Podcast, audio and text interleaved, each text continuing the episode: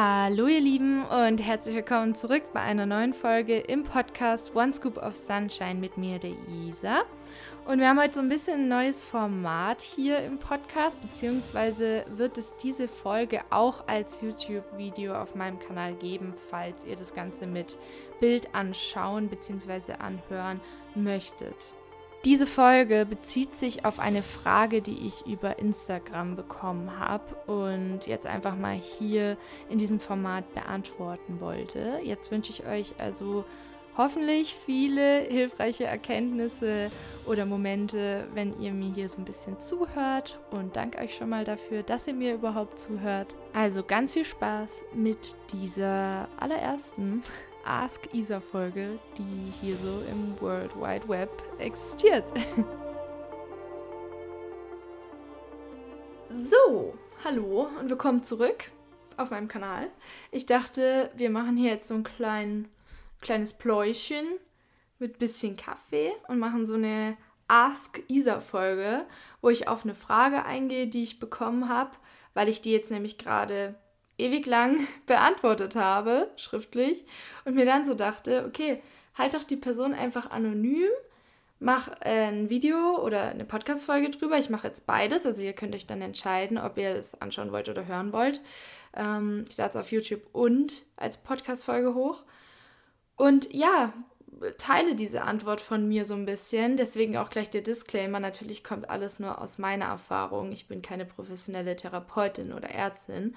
Es ist alles nur meine Erfahrung, von der ich so ein bisschen berichte. Ihr kennt meine Erfahrung schon so ein bisschen von meinen ganzen anderen Podcast-Folgen zum Thema Essstörungsrecovery. Darum soll es nämlich gehen. Deswegen auch gleich in diesem Sinne schon die Triggerwarnung, dass ihr Bescheid wisst in welchem Themenbereich wir sind. Ich versuche keine Zahlen zu nennen oder ich werde keine Zahlen nennen. Ich werde keine Namen nennen. Ich erzähle nur so grob, um was es geht oder lese die Nachricht so ein bisschen grob vor, damit ihr wisst, wie so der Ausgangspunkt der Person ist und wir dann so ein bisschen genauer darauf eingehen können zusammen. Also, schauen wir uns dieses Thema mal an. Mir wurde geschrieben, Hallo liebe Isa, ich habe ein Problem und weiß nicht, an wen ich mich wenden soll, da ich momentan noch auf der Suche nach ärztlicher Hilfe bin. Cool. Tut mir leid, dass es dauert. Kann ich voll verstehen, dass man sagt, ey, ich weiß nicht, an wen ich mich wenden soll, aber ich komme hier irgendwie nicht allein raus. Aber voll cool, dass sie überhaupt versucht, es ist eine sie, das sagen wir jetzt mal, ähm, ja, sich da Hilfe zu suchen. Ich habe mich vier lang, Jahre lang streng ernährt, aber morgens, mittags, abends gegessen immer im Defizit, hatte aber am Wochenende immer mehr gegessen, sodass es ein geringeres Defizit war.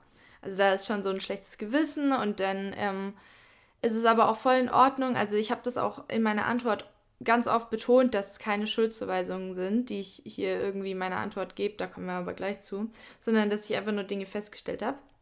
Jedenfalls lesen wir mal noch die Nachricht fertig vor. Äh, man kennt das ja mit den blöden Zahlen. Ja. Äh, das kennen wir. Nun ist es so, dass ich aber auch mal Mahlzeiten gegessen habe, obwohl ich gar keinen Hunger hatte und das provisorisch gemacht habe. Also könnt ihr ja vielleicht nachvollziehen, dann so ähm, in dem Plan quasi provisorisch vorzuessen und dann ist es aber halt nicht im Plan drin und dann ist es so, okay, was mache ich da? Mein ganzes Leben bestand in den letzten Jahren darin, immer auf die Essenszeit zu warten und dann so schnell wie möglich meine Mahlzeit reinzuatmen. Gut ausgedrückt.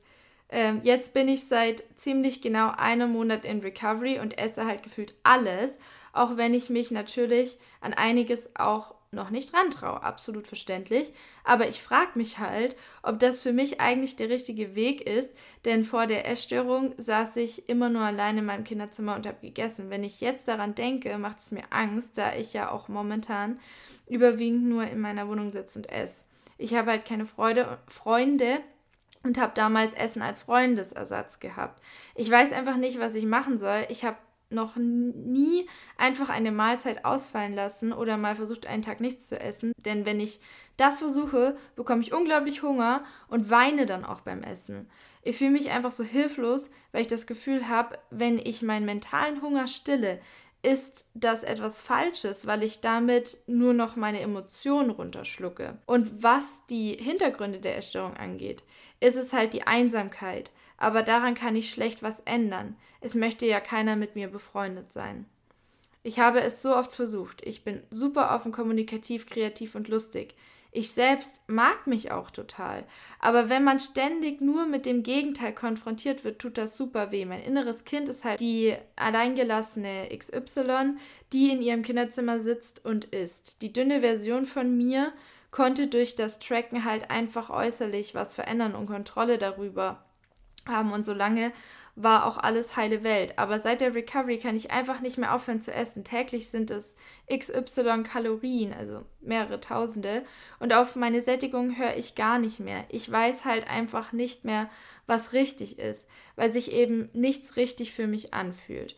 Erstmal, wie gut hat sie das ausgedrückt? also genau das kann ich voll nachfühlen und das, so diese Ehrlichkeit, das ist gerade so wow.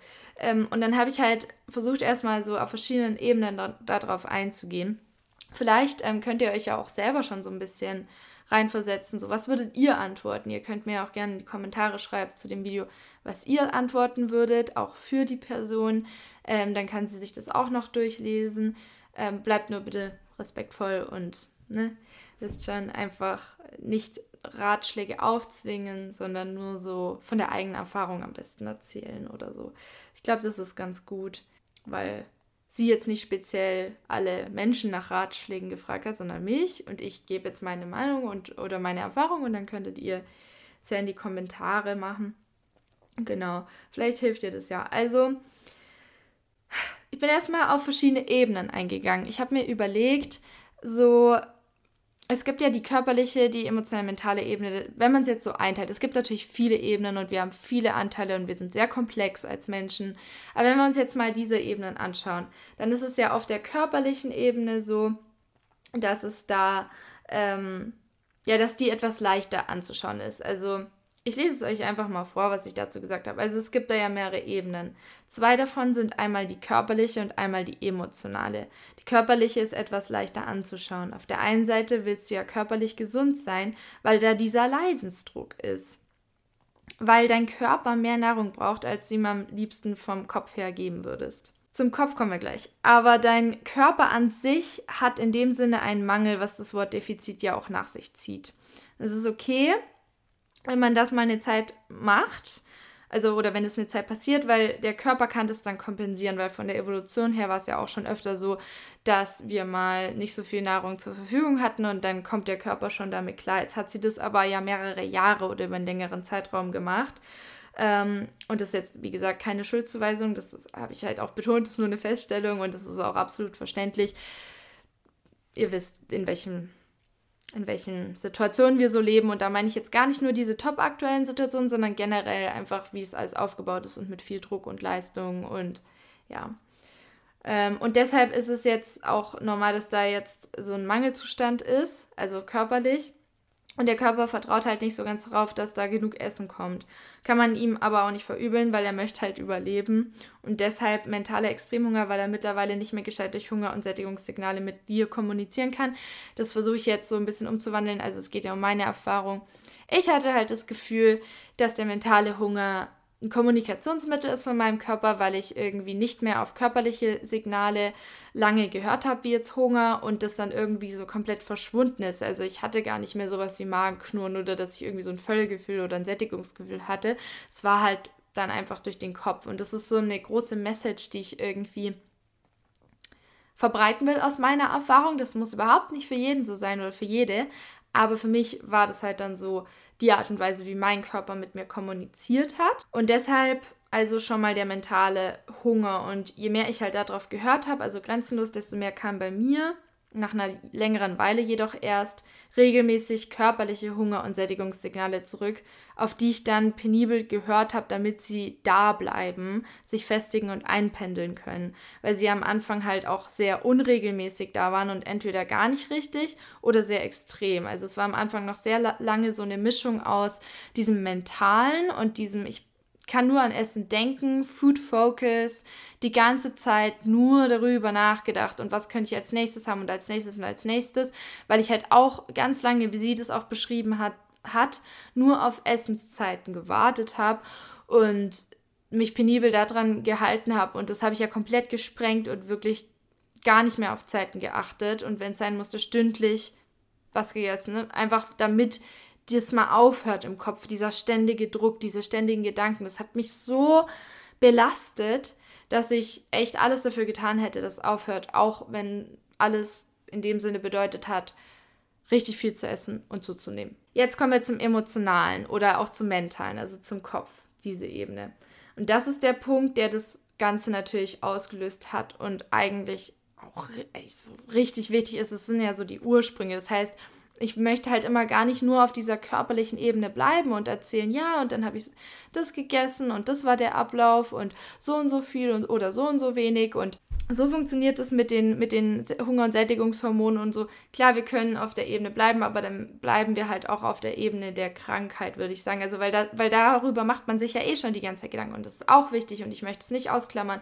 Und ich bin kein Verfechter oder keine Verfechterin davon zu sagen, es geht nicht um den Körper, es geht schon auch um den Körper. Der Körper ist auch eine Ebene in unserer menschlichen Erfahrung, der eine Rolle spielt. Der Fokus ist halt nur sehr, sehr arg auf dem Körper, was einem als Ablenkung dient, damit man mit bestimmten Emotionen irgendwie klarkommen kann, weil man eigentlich, wenn man sie durchfühlen würde, in dem Moment vielleicht nicht damit klarkommt oder es einem schwerfällt.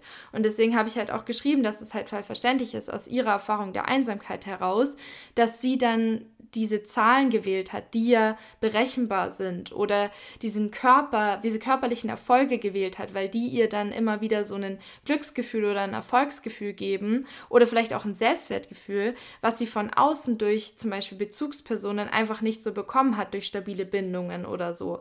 Weil wäre da Erfüllung da gewesen oder Befriedigung, Zufriedenheit, dann wäre vielleicht gar nicht die Notwendigkeit für eine Sucht gewesen, um diese Traurigkeit wegen der Einsamkeit zu kompensieren. So war meine Erfahrung nämlich mit Einsamkeit. Also Einsamkeit und Isolation, auch Selbstisolation, haben sehr groß damit reingespielt oder waren eigentlich so die Hauptrolle. Und dann halt auch dieses sich selbst runterreden, also kein Selbstwert und Einsamkeit. Ich glaube, das ist dann halt auch oft die Folge, dass wenn man dann einsam ist oder abgelehnt wurde, dass man denkt, mit mir ist halt was falsch oder es muss an mir liegen oder irgendwie, irgendwie, ähm, bin ich doch nicht liebenswert, oder? Also es wird mir ja immer wieder bewiesen durch ähm, ich weiß gar nicht, ähm, ich glaube, man sieht halt auch durch diese Brille. Und wenn dann solche Kommentare kommen, dann wird, werden Dinge schnell auch in die Richtung interpretiert, dass es eine Ablehnung ist. Oder sie bohren immer wieder in diese Wunde rein und sie kommt immer wieder hoch und wird quasi größer, weil man immer wieder Dinge so wahrnimmt. Obwohl sie vielleicht von anderen auch gar nicht so gemeint sind und man vielleicht. Aber ich will jetzt nicht damit sagen, dass man sich was vormacht, weil ich glaube, man merkt schon, wenn Leute einen ablehnen oder nicht. Und oft ist es auch irgendwie so, dass ich das Gefühl habe, gerade wenn man vor was Angst hat, dass man dann genau das immer wieder in sein Leben manifestiert, weil es sich ja auch lösen möchte vielleicht oder man dann das vermehrt wahrnimmt, wie jetzt, wenn man sich einen Hund kaufen will und auf einmal sieht man überall Hunde als Beispiel, dass man dann vielleicht Angst hat, wieder abgelehnt zu werden oder einsam zu sein und dann die Dinge so passieren, man auch noch diese Brille durch den Schmerz aufhat und es dann so wahrnimmt. Ist jetzt aber nur so ein kleiner Exkurs hier. So, ähm, vielleicht interessiert es ja jemanden, mir wird jetzt warm hier. Vielleicht ähm, für die, für die eine oder andere Person auch interessant, dass ich das noch erwähnt habe.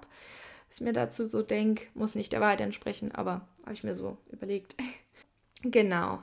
Deshalb ist es, glaube ich, auch voll wichtig, dass sie therapeutische Hilfe sich auch sucht und ärztliche Hilfe, weil sie ja schon ge gesagt hat, dass sie das macht, weil da reinzugehen weil ich da eben auch viel diesen Einsamkeitsvernachlässigungsvibe oder sich ausgeschlossen fühlen so rausgefühlt habe und den halt von mir kennen. Das ist halt so das Ding. Ich lese es halt durch und im Prinzip, das ist halt das Schwierige bei Nachrichten, ich weiß es ja nicht, also sicher. Ich interpretiere das jetzt raus, weil ich da einen Bezug zu habe durch meine Erfahrung.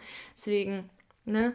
Aber den Vibe habe ich halt da rausgemerkt und dann dachte ich mir halt so, ja, das ist schon wichtig, dass man da halt diese Hilfe hat, weil das ist jetzt ein Thema, das könnte ich so in den Nachrichten nicht mit ihr besprechen oder da mehr einsteigen oder lösen, dieses Emotionale. Also, weil das braucht halt viel Raum, viel Gesprächsraum auch von ihrer Seite aus, wo man noch viel mehr ins Detail gehen kann und dann vor allem auch Raum zum Fühlen, das Durchfühlen zulassen. Und das ist was, was jetzt in dem Rahmen nicht geht. Das, was halt geht, ist diese Sachen in Bezug auf das Körperliche zu erzählen. Das kann man auch gut für sich ausprobieren und ja, das ist halt so an der Oberfläche, aber diese tiefen Themen da kann ich jetzt nicht so krass ihr helfen oder darauf eingehen oder so. Äh, muss ich ja natürlich auch nicht, aber ich wollte jetzt halt mal hier so ähm, erwähnen. Sie hat halt dann, wie ich schon gesagt habe, es ging darum, was Berechenbares zu finden, Erfolgsmomente zu schaffen, die einen dann aufheitern, wenn es einem so schlecht geht. Und dann ist es halt schnell so, dass es richtig süchtig machen kann, weil es irgendwann zur einzigen Source oder Quelle von einem Selbstwertgefühl wird und auch ähm, von Glück oder auch von einer Identität. Weil Selbstwertgefühl, der Selbstwert entwickelt sich dann um dieses Konstrukt drumherum von Zahlen, Aussehen, die und die Figur haben. Das ist dann so ein großer Teil davon. Und deswegen hat man da, glaube ich, auch so Verlustangst, weil das Ego sich da so dran festkrallen kann an dieser Figur oder wie man aussieht oder an diesen ganzen Verhaltensweisen, weil sie einem Sicherheit geben, weil sie einem Glücksgefühle geben, Erfolgsmomente, ein Selbstwertgefühl, dass es schwer ist, es loszulassen, weil es mit einem zum Teil Identitätsverlustgefühl und Unsicherheit und Ungewissheit und Angst, also das Gegenteil von Kontrolle, wovon diese Krankheit so behaftet ist, ja, einhergeht. Und deshalb ist es absolut verständlich, wenn man da eine Weile braucht, es komplett loszulassen, weil man erst nach und nach andere Ressourcen sich erschafft oder findet, die einem dieses Glück geben. Und das kann man parallel machen, während der Recovery immer weiter daran arbeiten, sich das zu erschaffen im Leben, wenn man denn dann irgendwann die Energie dazu hat oder nicht so arg in den Depressionen drin steckt, dann braucht man sowieso viel, viel Hilfe meiner Meinung nach. Aber dann kann man halt es versuchen, oder selbst, wenn man, ich war halt auch voll in den Depressionen drin und hatte keine Hilfe und ich habe es dann wirklich einfach logisch gemacht. Ich habe mir dann logisch gedacht, ja, ich gehe jetzt reisen, weil ich weiß, dass mir das gut, also ich weiß einfach, dass mir das gefallen wird. Irgendwie, irgendwas werde ich daraus ziehen. Und ich probiere es jetzt einfach aus, auch wenn ich jetzt gerade über, also denke, dass ich nie wieder Lebensfreude spüren werde, weil es mir so weit weg vor, vorkommt, dass ich das Gefühl habe, das wird einfach nicht mehr wiederkommen. Es kann gar nicht wiederkommen. Es ist alles sinnlos. Genau, aber da, ich habe es trotzdem ausprobiert und währenddessen mir dann schon so ein bisschen was erarbeitet. Und wenn es nur eine Sache ist, glaube ich, die man findet, die man richtig liebt, wie jetzt zum Beispiel bei mir das Reisen und neue Kulturen kennenlernen und Natur vor allem und so, dann ist es schon mal sehr, sehr viel wert, weil daran kann man sich zum Beispiel auch schon mal ein bisschen festhalten, dass es einem und selbst wenn es einem bei, einer, bei der nächsten Reise nicht mehr gefällt und man denkt, okay, Reisen ist irgendwie doch nicht so meins, dann hat man wenigstens diese eine Erinnerung, wo es einem gefallen hat. Und das bleibt einem für immer. Also so, so sehe ich das zumindest. Bei ihr geht es vor allem halt um menschliche Connection und das ist halt extrem wichtig. Das heißt, dieses ganze Thema oder dieser Ursprung von dem ganzen essgestörten Verhalten ist eigentlich in Bezug auf dieses emotionale Thema hinsichtlich sozialer Bindung und mit Menschen klarkommen oder dann auch mit sich selber klarkommen, sich selber mögen und dann in dieser Connection sein oder da Stabilität erfahren oder Liebe erfahren, die halt kontinuierlich zufließt von in dem Sinne jetzt zum Beispiel den Gleichaltrigen oder Freunden, Freundinnen. Natürlich ist es nicht, nicht leicht zu erschaffen, weil Menschen recht unberechenbar sind und alle ihren eigenen Wille, Willen haben und von heute auf morgen gehen könnten und nicht zu kontrollieren sind. Aber ich glaube, dass es das Risiko wert ist. Sagen wir es mal so. Ich glaube, das Risiko ist es wert, weil das, was man davon bekommen kann, ist eigentlich für mich so der Sinn des Lebens. Also selbst wenn das nur ganz, ganz viele Learnings sind, durch vielleicht auch negative Erfahrungen mit Menschen, ist es halt schon so, dass man immer wieder für sich selber weiterkommt oder sich selber besser kennenlernt innerhalb von der Art und Weise, wie man auf Menschen und das, was sie sagen, tun, wie auch immer, halt reagiert also mir hat, mir bringt es halt irgendwie viel. Ähm, sorry, wenn ich so nah an der Kamera bin hier. ja, also mir bringt es viel. ja. Und witzig, meine letzte Nachricht ist, bringt dir das was? Fragezeichen. ähm, also gut. dann geht es noch weiter. Am Ende geht es ja um die Zeit davor. Du allein im Zimmer, nur mit Essen, was dir Trost spendet. Es ist also vielleicht auch mit Trost verbunden und emotional behaftet, also Essen. Deshalb ist das Essen lassen nicht nur körperlich, sondern auch emotional für dich ein Ding, glaube ich. Und das macht dir vielleicht Angst, weil es dich an damals erinnert. Weil Essen ist gleich Trost, Glück, Erfolgsmomente miteinander assoziiert sind oder verbunden sind, verknüpft sind.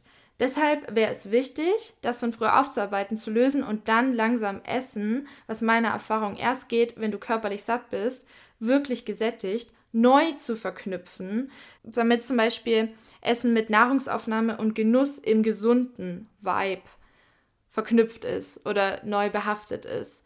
Und das ging bei mir erst, nachdem ich körperlich satt war, tatsächlich. Also, wo ich dann, wo so Sachen kamen wie, boah, ich habe vergessen, was ich zum Frühstück esse. Also diese ganze körperliche Ebene, wenn die, wo die so ein bisschen gelöster wurde, erst da konnte ich das Essen von diesem Trost und Glück und so entkoppeln, weil ich auch parallel, während ich an der körperlichen Ebene gearbeitet habe, also mich essen lassen, Extremhunger zu lassen, mentalen, ähm, immer versucht habe, nebenbei mir auch sozial was zu erschaffen. Und dann bin ich in neue Gruppen rein, war öfter mal dabei, auch wenn es viele Reinfälle gab von Treffen. Es gab genauso viele richtig tolle Momente und dann connected und Deep Talks mich geöffnet, mehr und mehr über die Jahre hinweg und mir da halt was erschaffen. Und es braucht auch Jahre, um aufblühen zu können und viele viele Erlebnisse, Ereignisse, aber das ist ja das Schöne an so Freundschaften, dass es halt so ein Prozess ist und die sich immer weiterentwickeln und vielleicht driftet man mal voneinander weg und dann ist es auch gut oder man bleibt zusammen und dann ist es auch gut. Aber no matter what, man ist zusammen am Wachsen und sich unterstützen oder in dieser Verbindung halt. Weil ich meine, wenn man so überlegt, angenommen, man zerstreitet sich jetzt oder so und man lernt dann was von dem Streit dann ist es ja trotzdem irgendwie for your own good oder für dein eigenes Benefit und trotzdem irgendwie ja dann Liebe, weil man dann quasi sich als Seelen hier in Menschenform getroffen hat, was voneinander gelernt hat, auch wenn es als Mensch einem vorkommt wie, okay, diese Person ist für mich gestorben, wie man immer so als Mensch so typisch sagt. Aber auch daraus ist eigentlich dann irgendein Learning wieder für mich rausgekommen meistens. Oder ich bin wieder weitergekommen oder habe auch was über mich gelernt. Ja, das nochmal als Fortführung von dem Exkurs von vorhin. Also ich lese mal noch weiter vor. Aber dafür muss das Alte auch gelöst werden, also diese Gefühle. Und ich glaube, es wäre auch wichtig, dass du dir jetzt ein Leben erschaffst mit stabilen Beziehungen, Freundschaften, sodass du die Essstörung gar nicht mehr so brauchst. Das motiviert dich dann vielleicht auch, dich körperlich zu sättigen. Was es dir dann ermöglicht, Essen neu assoziieren, also die körperliche Sättigung, also mental und emotional, und dich besser kennenzulernen along the way und den Selbstwert aufzubauen, wäre natürlich ideal, weil du ja jetzt Menschen hast, die erschaffen hast oder in dein Leben gezogen hast, die dich lieben, weshalb, weshalb du dich eigentlich doch auch lieben kannst, weil du generell einfach bewiesenermaßen liebenswert bist, weil es Menschen geben kann, die dich lieben, also warum nicht auch sie selber lieben? So habe ich mir dann immer gedacht. Bin noch nicht ganz da, dass ich mich jetzt hier zu 100% liebe und alles immer tippitoppi ist, weiß ich auch gar nicht, ob das so möglich ist wenn ich mal da, da, da, bin an dem Punkt, wobei ich nicht weiß, ob man da dann auch bleiben kann, dann melde ich mich, aber aktuell bin ich jedenfalls noch nicht da und das ist auch völlig in Ordnung, ähm, dass es mal so ein Auf und Ab sein kann. Ja, also ähm, ich hoffe, das hat irgendwie ein bisschen geholfen, meine Antwort, oder vielleicht zu so neu, ein paar neuen Gedanken geführt oder vielleicht auch das Gelabere drumherum. Vielleicht äh, war es auch irgendwie hilfreich, diese verschiedenen Ebenen anzuschauen. Vielleicht gab es so ein paar äh, einzelne Sätze, die euch jetzt irgendwie gecatcht haben, wo ihr so wart. Yes, girl. Danke für den Reminder. Wenn ja, freut es mich natürlich. Ähm, und wenn nicht, dann schön, dass ihr trotzdem dabei wart und mir hier zugeschaut oder zugehört habt. Ich wünsche euch jetzt noch alles Liebe. Wenn ihr wollt, dann schickt mir gerne auch solche Texte. Ich halte alles anonym und kann dann so Ask Isa ähm, Fragen einfach beantworten. In diesem Format hier zum Beispiel oder nur im Podcast oder wie auch immer. Ich wünsche euch jetzt noch alles, alles Liebe bis zum nächsten Mal und ein herzliches Namaste bis dahin. Wir hören uns wieder. Bis dann. Alles Liebe. Eure Isa.